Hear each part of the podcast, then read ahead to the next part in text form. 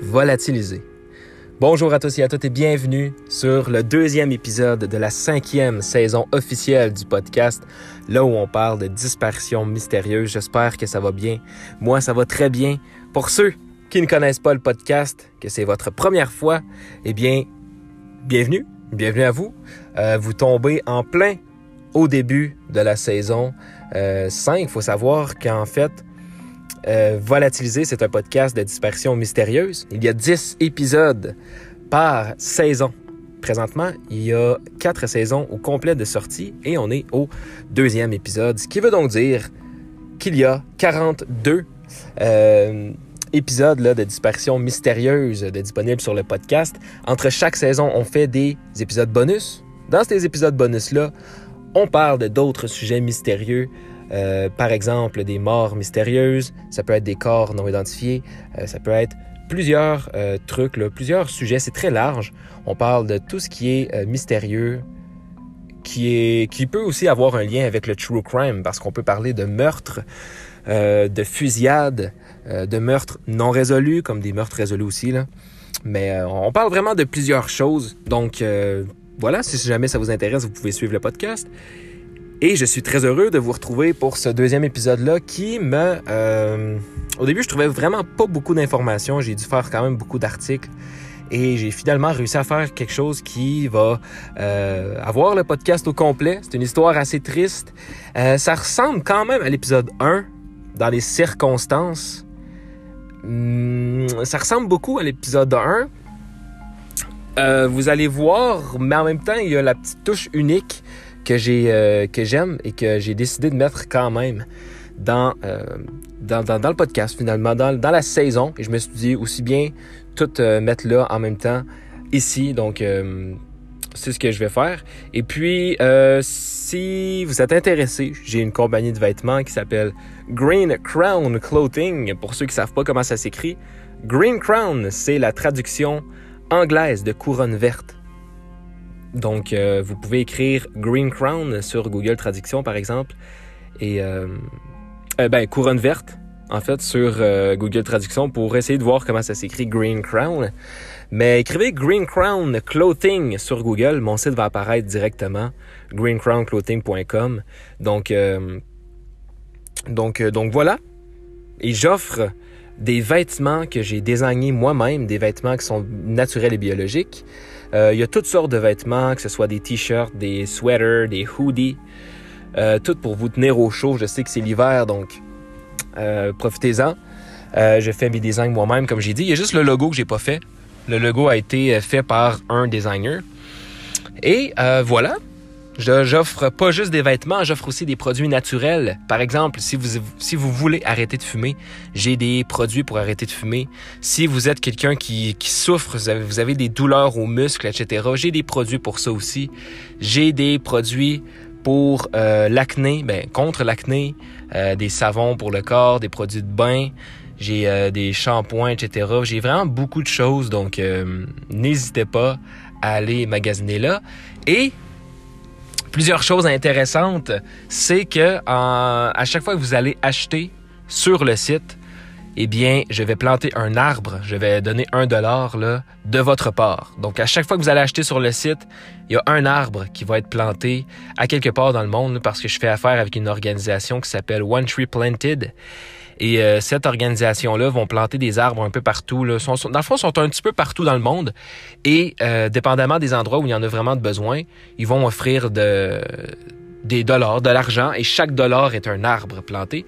Donc, lorsque vous allez commander sur le site, je vais donner un dollar de votre part. Donc, c'est vous qui aurez, qu'au final aurez, euh, aurez fait le don de 1 dollar à cette compagnie-là, à cette, cette organisation-là. Et aussi, en étant client chez Green Crown Clothing, eh bien, vous allez recevoir des offres spéciales juste pour vous. Par exemple, si vous commandez des t-shirts, eh bien, euh, eh moi, mais je, vais vous donner, par exemple, une fois de temps en temps, des rabais, des gros rabais, seulement pour vous. Et, euh, et voilà. Pour des vêtements que que je pense qu'il va vous plaire, ou tout simplement pour n'importe quel autre vêtement que vous voulez commander. Donc, euh, donc voilà, et vous allez être inscrit automatiquement à chacun des concours que ce soit par exemple sur le site, admettons que je sors une nouvelle collection et que je décide de faire tirer un morceau de vêtement, eh bien, vous allez être automatiquement inscrit dans le concours si vous si vous avez déjà acheté sur le site. Et même chose pour le podcast. Aussitôt qu'il va y avoir des concours sur le podcast, vous allez automatiquement être inscrit dans la liste des participants des concours. Donc voilà les bénéfices à être euh, client chez Green Crown Clothing. Euh, les, les, vêtements sont fabriqués d'ailleurs aux États-Unis et au Canada. Euh, parfois en Europe, dépendamment si on a si dépendamment de ce qu'on a en stock en fait. Mais mais voilà. Donc euh, merci de m'avoir écouté. On peut y aller pour cette, cette ce deuxième épisode de la cinquième saison. Très très heureux d'être là. Et comme j'ai dit, l'histoire va se ressembler un petit peu, par exemple, il va s'agir euh, malheureusement d'un de quelqu'un de plus jeune. Il va s'agir en fait d'un d'un adolescent de 17 ans nommé Christopher Kurz. Christopher euh, Matthew Kurz, de son vrai nom, est né le 19 février 1973. Il est né à Egan, qui est situé au Minnesota. Donc lui, vient de Minnesota. Et selon tous les témoignages, son enfance et son adolescence étaient plutôt normales. Il vivait avec ses parents et la famille possédait un chien. Christopher était membre de l'équipe et du groupe de natation de son école. Il jouait également de la clarinette et en plus de tous ses programmes supplémentaires, il avait maintenu des notes très élevées.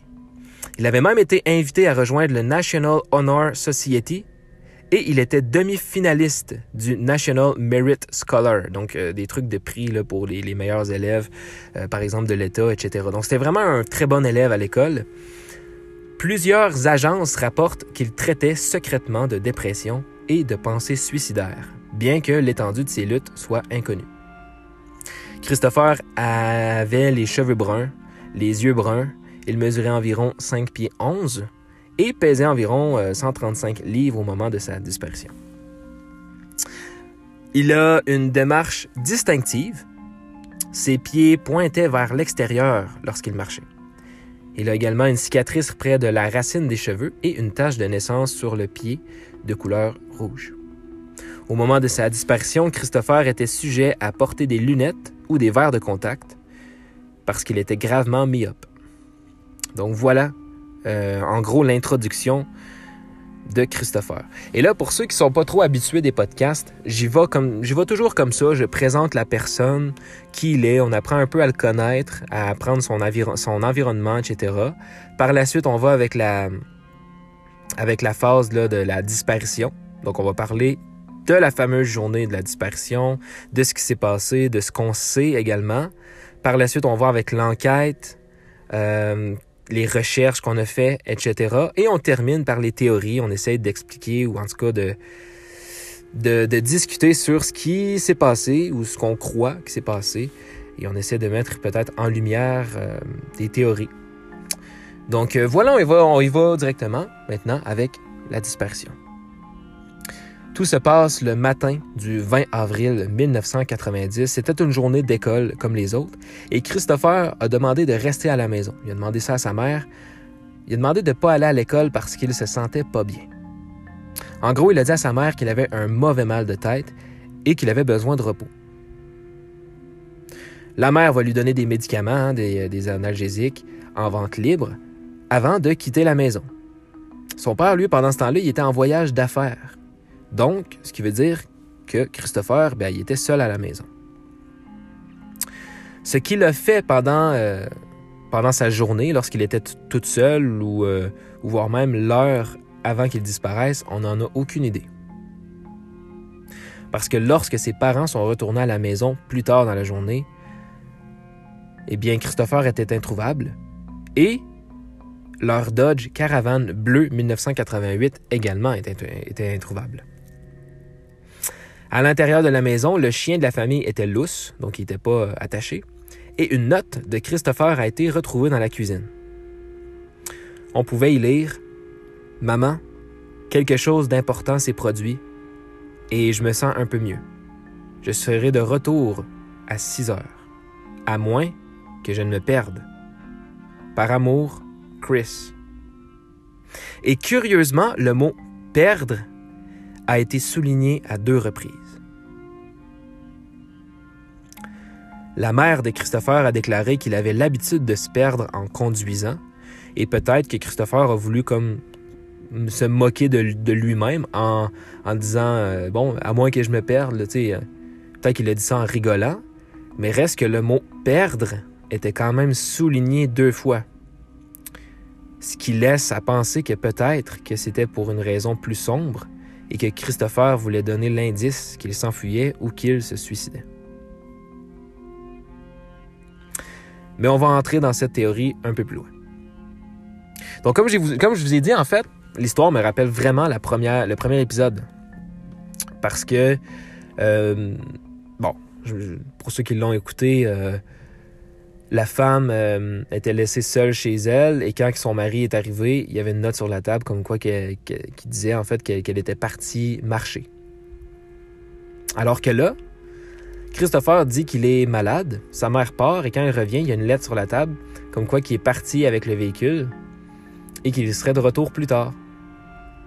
La même chose, pratiquement la même chose.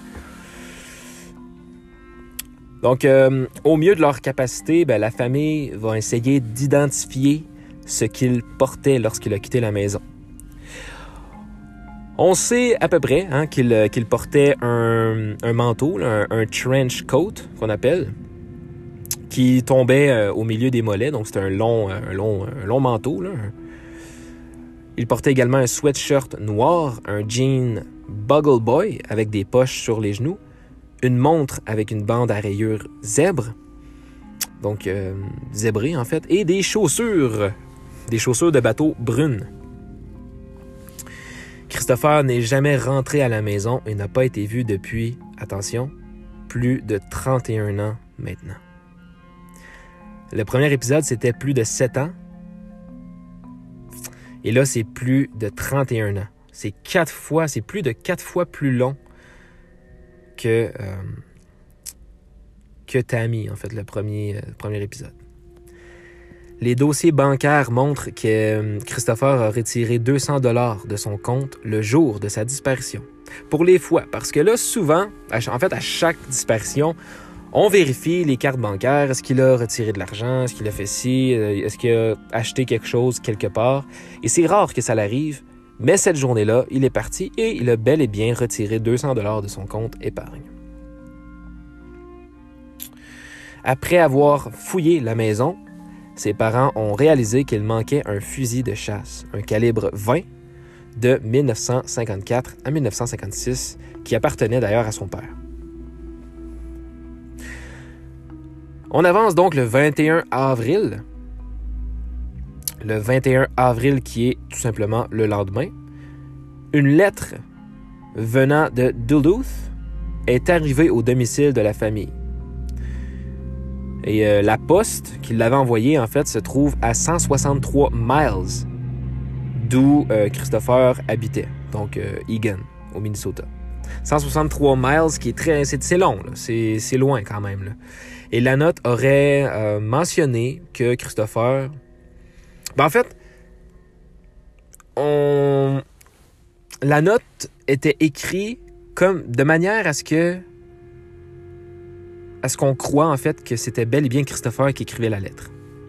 Et il indiquait qu'il avait menti sur son mal de tête la veille afin de, de prendre la voiture.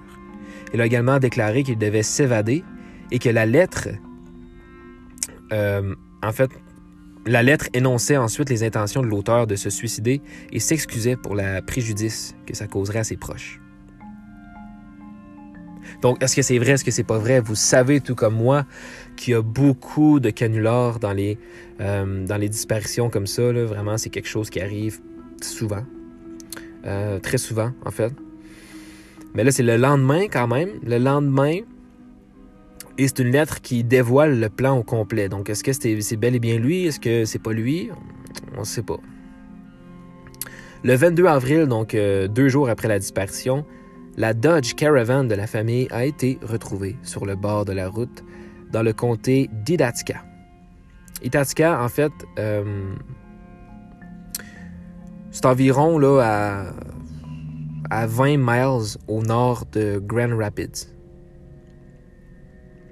Et euh, aucun signe d'un conducteur a été vu, que ce soit à l'intérieur ou près de la voiture euh, à, ce moment-là. Cet emplacement est proche des forêts nationales de George Washington et de Chippewa. Un fait qu'on va examiner aussi plus tard. Il faut savoir que, euh, comme j'ai dit, c'est à 20 miles au nord de Grand Rapids. Et la, raison pourquoi je dis ça, c'est qu'en fait, Grand Rapids, c'était là que, euh, vivaient les grands-parents de Christopher. Les clés de la voiture se trouvaient à l'intérieur, ainsi qu'une note expliquant à qui la voiture appartenait. Donc Christopher a, donc écrit une lettre euh, pour expliquer à quiconque qui trouverait la voiture que cette voiture-là ben, appartient à ses parents. Donc c'est une lettre qui veut rien dire vraiment à part qui explique euh, à qui appartient la voiture. Donc là, on retrouve euh, évidemment cette lettre-là. On fouille les environs. Il n'y a absolument aucun signe de Christopher, là, ni dans les environs, ni ni nulle part ailleurs dans la région. C'est impossible. En fait, c'est pas impossible qu'il ait fait de l'autostop après avoir abandonné la camionnette. C'est possible. Après la perquisition, la famille a reçu un pourboire de quelqu'un, d'un quelqu'un anonyme, affirmant avoir pris un autostoppeur qui ressemblait à Christopher. Cet autostoppeur a demandé un trajet jusqu'à Duluth, et vous savez que Duluth, c'est l'endroit euh, d'où la lettre avait été envoyée le lendemain de la disparition en direction des parents. Donc là, il y a quelqu'un qui, qui euh, envoie une lettre, non pas une lettre, qui envoie un don à la famille et qui dit Écoutez, euh, moi, j'ai embarqué quelqu'un, j'ai embarqué un autostoppeur récemment. Et il m'avait demandé de le déposer à Duluth et il ressemblait à Christopher. Et ben, euh, vous savez que à Duluth, il y a une personne qui, a envoyé la lettre disant, qui expliquait le, plan de Christopher tout simplement. Donc, est-ce que c'est Christopher? Est-ce que c'est un canular? Encore une fois, c'est peut-être même la même personne. La même personne qui a fait le canular en envoyant la lettre est peut-être la personne qui a donné un pourboire pour essayer de mettre en valeur son histoire qu'il racontait. Donc, euh, mais tu sais, euh, cette information-là n'a jamais pu être confirmée ni réfutée. En fait, elle a mené vraiment nulle part à aucune confirmation. Après la disparition, la famille et le meilleur ami de Christopher ont commencé à recevoir ce qu'ils appelaient des, des, appels de, de rattrapage. Parce qu'en fait, lorsqu'ils répondaient, il y avait des bruits de fond qui ressemblaient à une fête. Lorsqu'ils ont essayé de parler à quiconque se trouvant à l'autre bout de la ligne, l'appel se déconnectait immédiatement.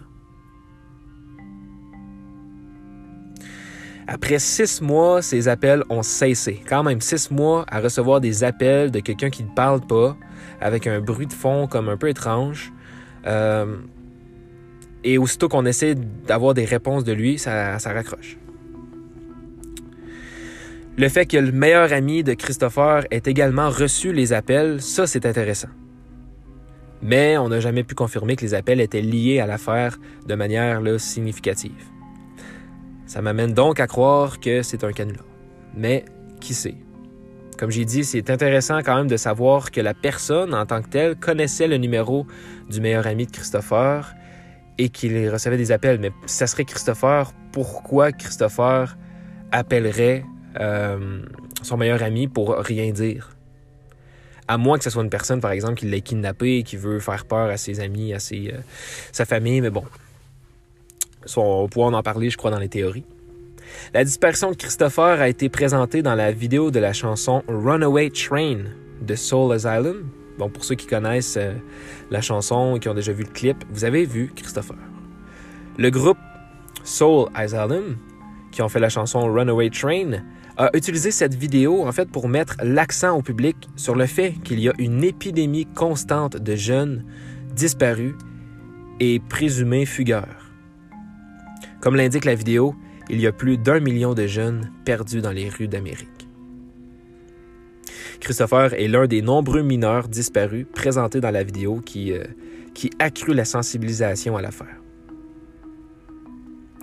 En 2004, donc quand même euh, beaucoup plus longtemps, plus tard, le service de police Deegan a reçu une lettre de la poste de Seattle, dans l'État de Washington.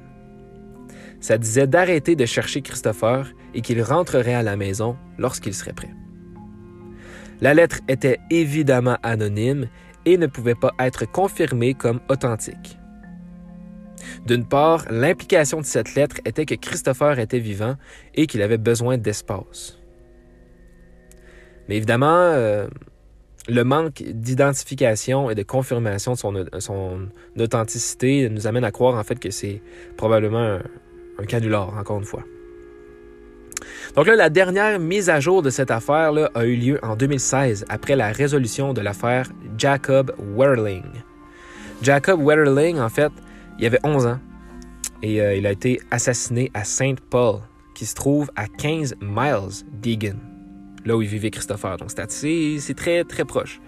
Le fait que son cas a été résolu par un aveu, près de 27 ans après le meurtre, a donné de l'espoir à la famille Kurz. Parce qu'évidemment, les Kurz croisent les doigts que euh, si euh, cette personne aurait commis le même meurtre, euh, commencerait à avouer justement ces meurtres, ces autres meurtres qui ne seraient pas dévoilés, si jamais Kurz Christopher Kurz est, bel et bien une de ses victimes. De nouvelles photos de Christopher ont été publiées euh, avec la, fameuse, euh, la fameuse progression de l'âge. C'est comme euh, bon, le logiciel qui, qui rend une photo encore. qui rend en fait la personne sur une photo plus âgée pour en fait montrer aux gens à quoi ressemblerait Christopher aujourd'hui. Donc, ces photos ont été publiées et la famille a donné une série d'interviews euh, pour ramener son cas dans la conscience publique. Au moment où j'enregistre, aucune nouvelle piste là, sur euh, l'endroit où se trouve Christopher ou de ce qui est arrivé à Christopher ne fait surface. Et c'est là qu'on entre dans les théories, si vous le voulez bien. Les théories commencent. Et euh, encore une fois, bon, on va répéter un peu les mêmes théories. Et je crois que la théorie la plus probable, encore une fois, c'est euh, le suicide, mais on va en parler. Donc il y a quelques, théories hein, sur ce qui est arrivé à Christopher. La première serait qu'il aurait été, euh, il aurait été tué. Il aurait fait de l'autostop et euh, se serait fait tuer, se serait fait kidnapper. bon, c'est possible. Il y a celui-là aussi qui s'est enfui et qui est toujours en vie quelque part ailleurs. Et il y a euh, la théorie qu'il s'est suicidé dans les bois. Donc on va les examiner un à la fois. Donc là, il semble très probable que quelque chose d'insidieux, euh, peu probable, pardon, pas très, mais en fait très peu probable que quelque chose d'insidieux soit arrivé à Christopher au cours de son voyage.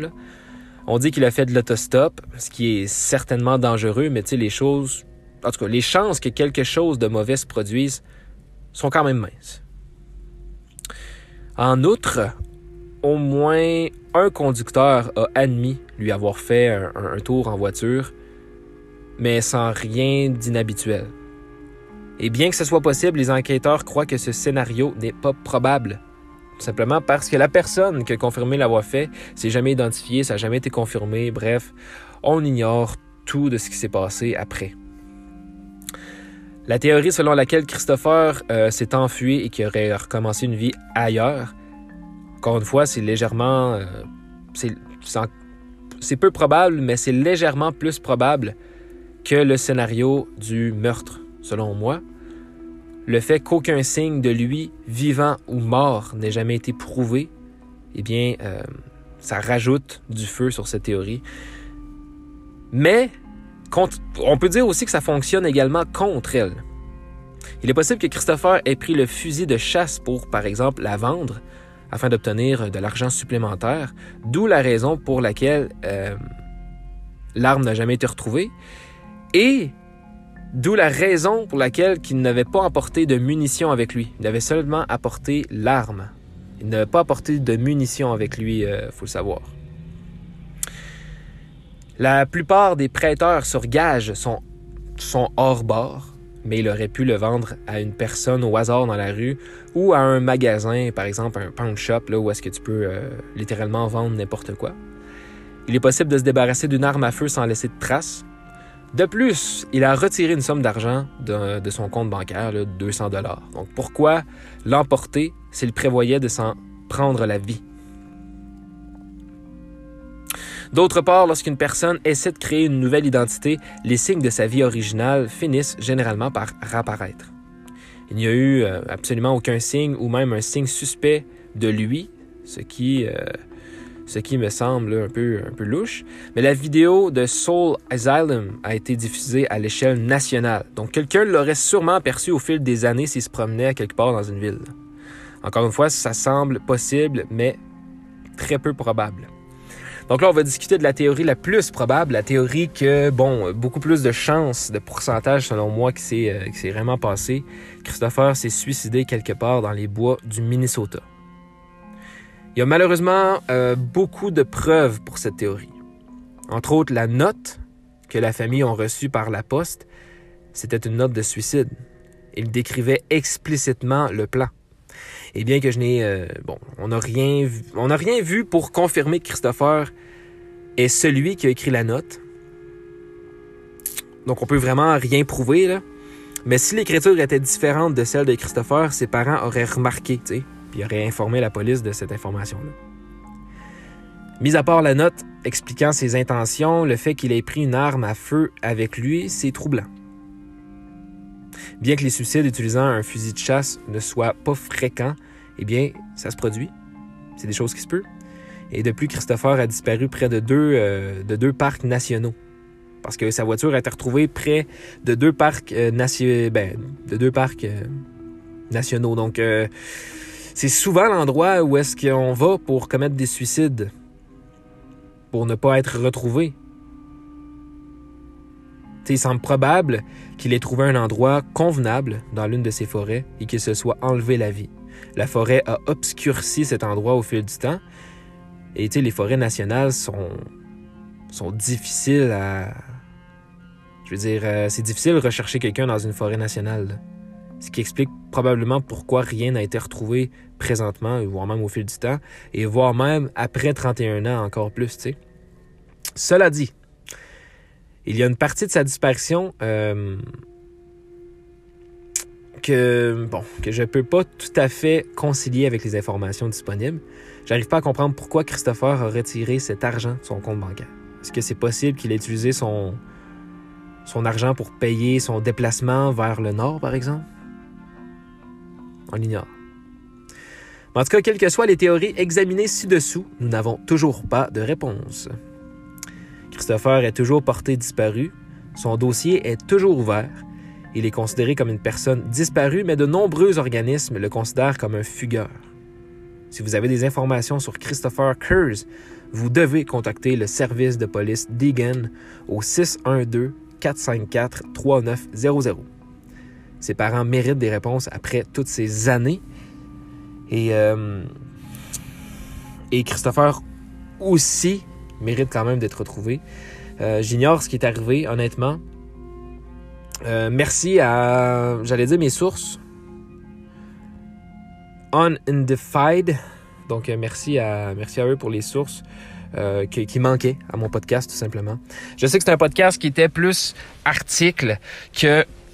je trouvais que mon, le, premier, le premier épisode était beaucoup plus fluide. Euh, cela, il y a eu beaucoup d'informations que j'ai ratées, donc j'ai dû prendre des, euh, parties d'articles qui sonnent moins euh, fluides souvent. Mais, mais je voulais encore une fois parler de cela. C'est peut-être une fugue. Moi, ce que je crois encore une fois, c'est euh, puis là j'ai lorsque je lisais le texte et que je disais je pense que blablabla ça c'est souvent l'auteur de l'article en question qui avait parce que moi généralement je donne pas nécessairement d'opinion je dis pas moi je pense que ben oui je dis euh, moi la théorie que je pense mais dans mes textes c'est rare que je parle au jeu sauf quand on arrive dans la théorie euh, dans les théories et que, que je dis moi ce que je crois c'est ça. Mais euh, voilà les théories. En gros, euh, il se serait fait tuer. Par exemple, on, sait qu'il a fait de l'autostop, donc peut-être qu'il se serait fait euh, tuer d'une manière ou d'une autre par quelqu'un qui l'aurait pris sous son aile. mais tu sais, c'est quand même tout un hasard. Tu es suicidaire, tu fuis, tu pars de ta maison et tu te fais tuer en plus. C'est, tout qu'un hasard quand même. C'est tout qu'un. Faut que tu euh, quasiment euh, très. Je, peux pas dire chanceux parce que. Je veux dire, c'est pas une chance, là. Mais faut que tu sais. Euh, c'est ça. Donc, c'est, quand même assez. tout qu'un hasard. T'as la deuxième qu'il est parti refaire une autre vie. Hein, ça, on l'entend toujours. Puis c'est, toujours la, moins probable dans toutes les, les histoires, sincèrement.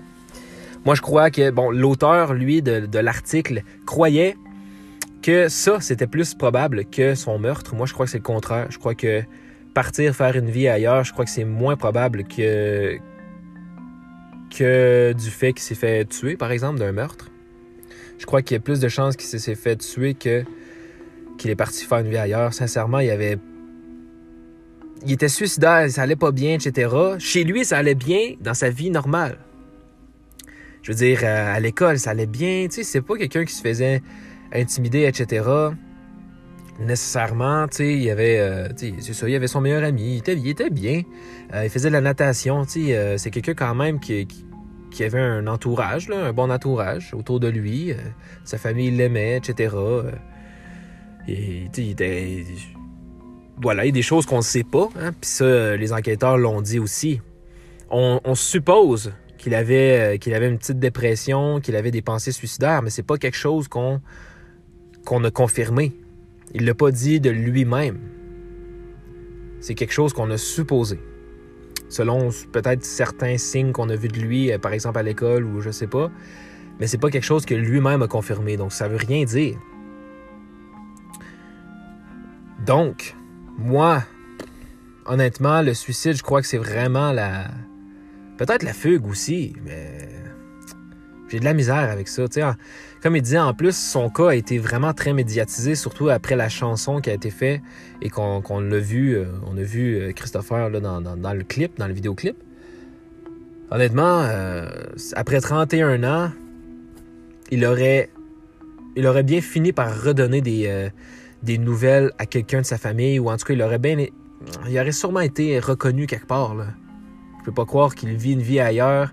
Ça fait 31 ans que c'est une personne disparue, qui a été médiatisée, etc.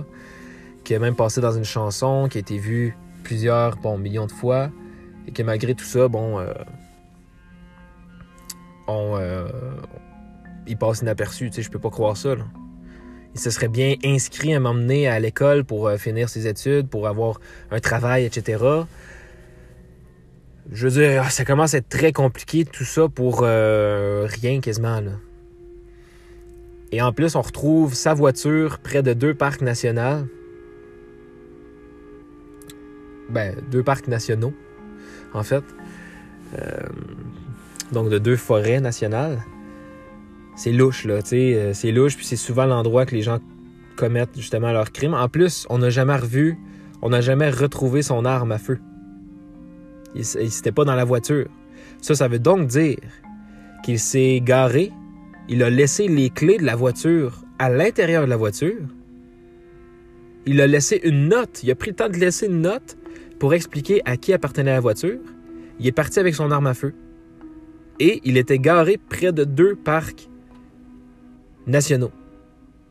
Tu peux pas avoir plus de signes que ça quand même.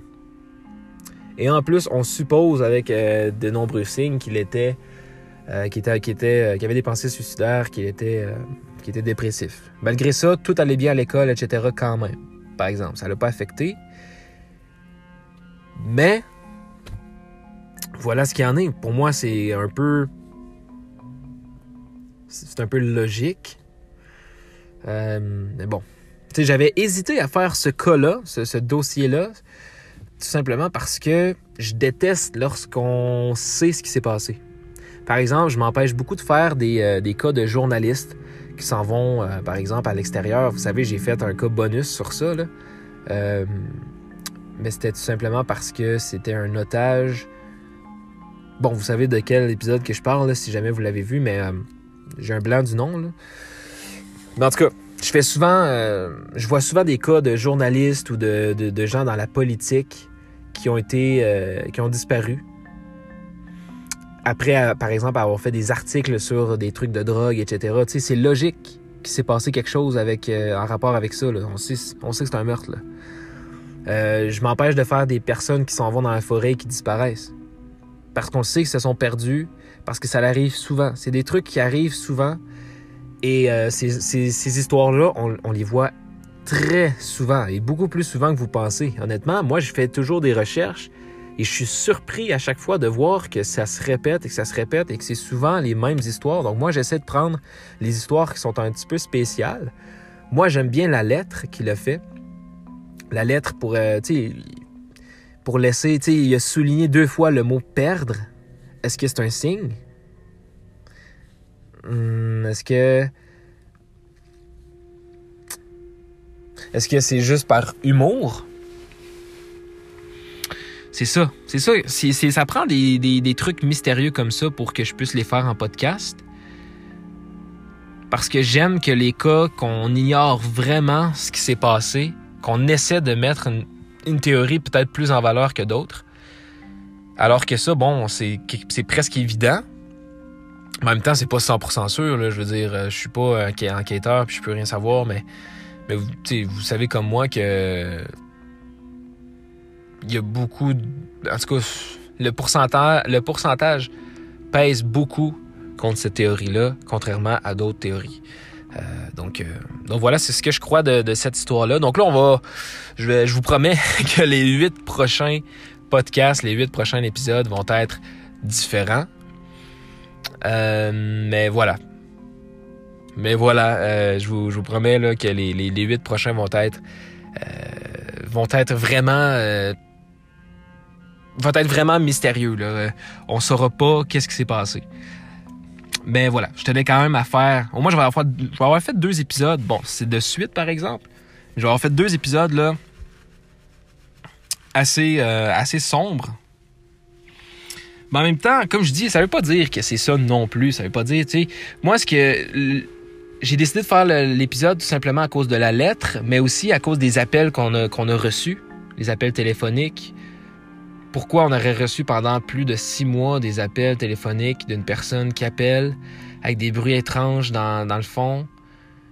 Puis pourquoi il a appelé son, le numéro de son meilleur ami? Ça veut dire que la personne avait vraiment le numéro de... Bon, je veux dire, il a peut-être trouvé le numéro dans un bottin, etc. Mais tu sais, la personne qui a appelé en savait beaucoup sur la vie de Christopher. C'est ce qui est étrange. Est-ce que c'est Christopher lui-même? Tu sais, il y a beaucoup de choses comme ça que tu te dis, bon, Là, il y a un, homme qui a confirmé avoir amené à Duluth euh, une personne qui ressemblait vraiment à Christopher. C'était un jeune qui ressemblait beaucoup à Christopher. Et par hasard, le lendemain de la disparition, tu sais, c'était pas, euh, pas euh, médiatisé, pardon, beaucoup, beaucoup cette histoire-là à ce moment-là. Et à Duluth, qui se trouve à 170 miles de là, est envoyée une lettre qui a dévoilé le plan au complet et qui est toujours crédible aujourd'hui. Ça l'explique vraiment le plan de Christopher à ses parents. Donc, euh, encore une fois, je crois pas que c'est Christopher, mais les, pourcentages euh, augmentent quand même. Les, pourcentages de chance augmentent quand même. On n'a jamais pu prouver rien de cela, mais on n'a jamais pu prouver que c'était pas lui non plus. Donc, tu sais, j'aime ça y croire. J'aime ça croire à que c'est. J'aime ça croire à la fin qui est un peu spéciale, tu sais. Pas nécessairement euh, il s'est suicidé, ça, ça, a fini comme ça. Mais j'aime peut-être croire que oui, euh, il était en vie pendant un petit moment. Et euh, bon. Mais c'est sûr que c'est très louche là d'aller se garer. sais, de prendre un arme pour aller se garer. Il faut se dire, faut se dire qu'il était, il était vraiment décidé, là, si c'est le cas. Là. Il était vraiment décidé de, de, de, suicider, en fait. Là. Il a pris son arme, il est parti, il s'est garé, il était dans la forêt, il l'a fait, et ça finit comme ça. C'est ce que je crois qui est arrivé encore, quand même, mais... Mais voilà, j'espère que vous comprendrez pourquoi j'ai pris euh, cette, euh, cet épisode-là. Je l'avoue, j'aurais pas euh, dû le mettre en épisode 2, parce que là, ça fait deux cas qui sont très similaire à la suite de l'autre. La seule différence, c'est qu'il y en a une que ça fait 7 ans et l'autre, ça fait 31 ans. Mais c'était c'était le seul que j'avais écrit qui était prêt à être enregistré. Il faut savoir que j'enregistre le deuxième épisode tout juste après d'avoir enregistré le premier. Donc moi, j'avais seulement deux cas de d'écrit, de, de, de, de, prêt à, à faire, et c'est ces deux cas-là. Donc, comme j'ai dit, je vous promets de faire, euh, de faire mieux pour les huit prochains. Mais reste que je trouve qu'ils ont quand même leur place dans la, dans la saison. Donc, euh, donc voilà, merci d'avoir écouté l'épisode. Moi, je m'en vais à la maison faire mes petits trucs. Et, euh, et voilà, merci. Merci d'avoir été là. Euh, encore une fois pour ce deuxième épisode. On se retrouve dans trois jours pour le troisième épisode qui va être différent. Et puis, passez une excellente soirée, une, bon, une bonne journée, peu importe l'heure où vous êtes. Passez, du, euh, passez des, des beaux moments. Et puis, euh, disparaissez pas. Ce serait dommage de faire un podcast à votre sujet puisque ce n'est pas une fierté de disparaître ou de commettre un crime quelconque. Comme je le répète à chaque épisode, si vous souffrez de maladie mentale, si vous, euh, vous êtes malheureux et que vous pensez au suicide, sachez qu'il y a euh, des numéros des numéros pour vous aider et que c'est possible de vous aider. Au Canada, il y a le 833 456 4566 si vous vous sentez pas bien. Euh, en France, je sais que c'est je sais que c'est pas long. C'est le 3114. Le 3114 pour la France. Donc euh, c'est gratuit, hein? c'est gratuit 24 heures sur 24, 7 jours sur 7, 365 jours par 365 jours, vous pouvez y aller. Euh, la Belgique, c'est le 24 7 365. Non, c'est pas vrai, excusez-moi, c'est le 0800 32 123. Excuse-moi, c'est parce qu'ils euh, m'ont ils m'ont affiché un, un, numéro, mais en fait, c'était la c'est pour dire que c'est euh, 24 heures sur 24, 7 jours sur 7, blablabla. Non, excusez-moi, 0800 32 123. Très important. Et je termine avec la Suisse. Encore une fois, la Suisse qui est euh, le 079 212 54 12. Donc je répète, 079 212 54 12. Donc, euh, donc voilà les amis, euh, faites attention à vous. Et puis on se retrouve dans trois jours, comme j'ai mentionné. Vous pouvez suivre le podcast sur les réseaux sociaux. Je ne le mentionne pas assez, mais Instagram. Si, vous avez, si même vous avez besoin de parler, je suis là pour vous. Instagram, euh, Volatiliser Podcast. Facebook, Volatiliser Podcast. Et Twitter, Volatiliser TV. Euh, vous pouvez venir même me parler sur mon compte euh, personnel, euh, Johan Leduc Official. Euh, donc, au lieu du E d'officiel, c'est euh, un A pour official. Donc, euh, voilà, merci tout le monde. Et puis, on se retrouve dans trois jours. Salut. Et bonne soirée. Ça, termine sec, hein? Je suis désolé. Mais, euh, mais oui, euh, gros bisous. Et à dans trois jours.